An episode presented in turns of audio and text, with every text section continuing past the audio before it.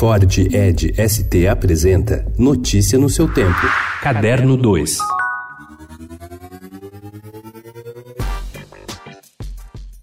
Conhecida por se dividir entre dramas e comédias, entre heroínas e vilãs, Débora Bloch foi presenteada com um novo desafio. Na série da Globo, em coprodução com a O2 Filmes, segunda chamada, prevista para estrear em outubro, Débora interpreta Lúcia, professora de língua portuguesa que dá aulas à noite para jovens e adultos que sonham em terminar os estudos e conquistar uma vida melhor. A atriz falou ao Estadão sobre sua personagem e a importância da educação. Já que o meu povo vem me buscar aqui é, espera ele, eles aí que ele... Vem. Eles vêm. Como um bom mineiro, Lima Duarte é um contador de causos, além de ter uma carreira robusta em quantidade e qualidade de trabalhos. São mais de 100 novelas, peças, 42 filmes. O ator, que completa 90 anos em março de 2020, fala das lembranças e dos dois filmes em que trabalhou e que vão estrear. O curta Volta para Casa, sobre a velhice, tema não retratado com decência, segundo Lima, pela teledramaturgia brasileira, e o novo longa de Andrusha Waddington, O juízo, que ele não viu, mas elogiou muito o roteiro de Fernanda Torres. O que, que você gosta de fazer? Tudo. E o que, que é tudo? Tudo é tudo.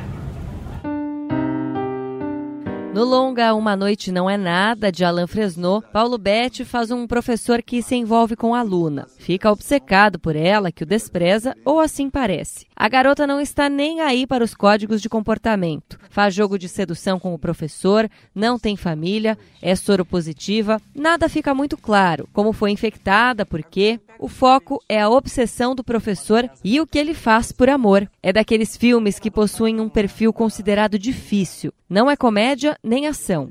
É drama. E pesado. Você é Olga Salanueva, a esposa de René González? Ai, não me vaya a decir que le pasó algo. Somos del Ministerio del Interior. ¿Pero qué tuvo? ¿Un accidente? ¿Está vivo? Él está vivo, no está herido. No filme Wasp Network, que está no Festival de Veneza, Wagner Moura interpreta o ambíguo Juan Pablo Roque, um tenente-coronel da Força Aérea Cubana que nadou até a base americana de Guantánamo, pediu asilo e acabou se mudando para Miami, onde se casou com Ana Margarita Fernandes, vivida pela atriz cubana Ana de Armas, e trabalhou para evitar a ação dos grupos anti-Fidel Castro que estavam fazendo ataques a Cuba. Na opinião do ator, Cuba é mais complexa do que falam. Notícia no seu tempo. É um oferecimento de Ford Edge ST, o SUV que coloca performance na sua rotina até na hora de você se informar.